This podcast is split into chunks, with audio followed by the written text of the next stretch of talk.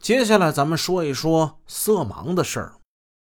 李慧有件沾满鲜血的小风衣出现在案发现场，案发时他就放在一楼卧室的床头柜上。这件小风衣是案发次日警方从现场提取的七件实物证据之一。提取物品登记表上并没有标注这件衣服的颜色。警方绘制的案发现场平面图在标注之中把它称为“女士黄夹克”，它是现场提取的唯一一件上衣。但对于这件衣服的颜色，却闹出了本案的一大乌龙。在第一次一审判处李慧、李文浩死刑的判决书中，法官列举了合议庭采信的四十三个证据。这件女士黄夹克最终变成了咖啡色女士上衣。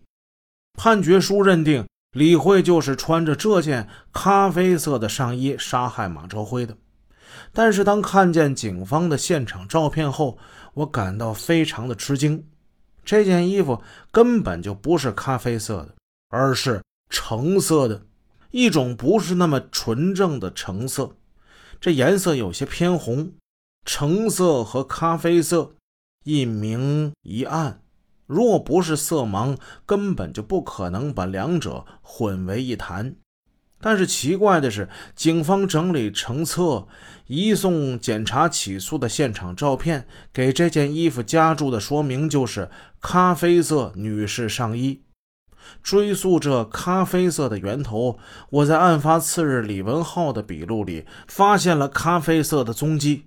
徐运生带领两位民警询问李文浩，问：二零零三年十月二日晚上，你见李慧穿的什么衣服？答：上身穿了一件小风衣，腰里有一个袋子，我印象是咖啡色的。脚上穿了一双纯白色的旅游鞋，什么裤子我没注意。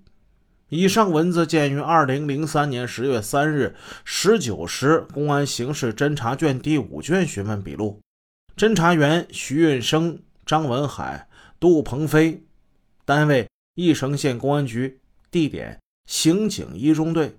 而与此同时，李慧在被问及案发当晚他和李文浩在一起时所穿的衣服的颜色，他却说是深绿色的小风衣，一件衣服。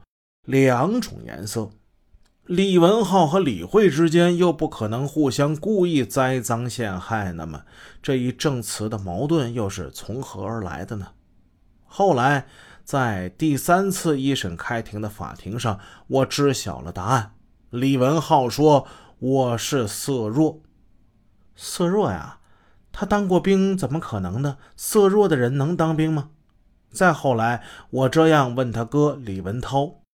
李文涛用悠悠的目光看了我一眼，淡淡一笑：“他不是色弱，他根本就是个色盲。”李文涛说：“当年当兵体检是他陪着弟弟一起去的，检查完眼睛，医生出来就说：‘呃，你弟弟是个色盲啊，当兵有点够呛。’”李文涛说：“这这怎么可能呢？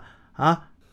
他拉着弟弟来到检查眼睛的医生那里，翻开一张色盲检验图让弟弟看。弟弟说是汽车。李文涛说：“我明明看见就是一轮船。”不过后来，李文涛还是带着大红花到云南边陲二炮部队当兵去了。说到这儿，李文涛有些小得意：“嘿，那时候咱们家有人在武装部。”眼睛这么点小问题也算不了啥，反正他去了就是当个炊事员啊。但是从案卷分析来看，自从李文浩把深绿色说成了咖啡色之后，警方也就把这件衣服命名为了咖啡色。案发后，义城县公安局技术科把现场照片按惯例标注好。然后分门别类的贴在硬纸片上，制成了相册，作为批准逮捕和审判的证据，随卷移交。这本相册在给李慧这件外套的现场照片说明时标注的文字是“咖啡色女士上衣”。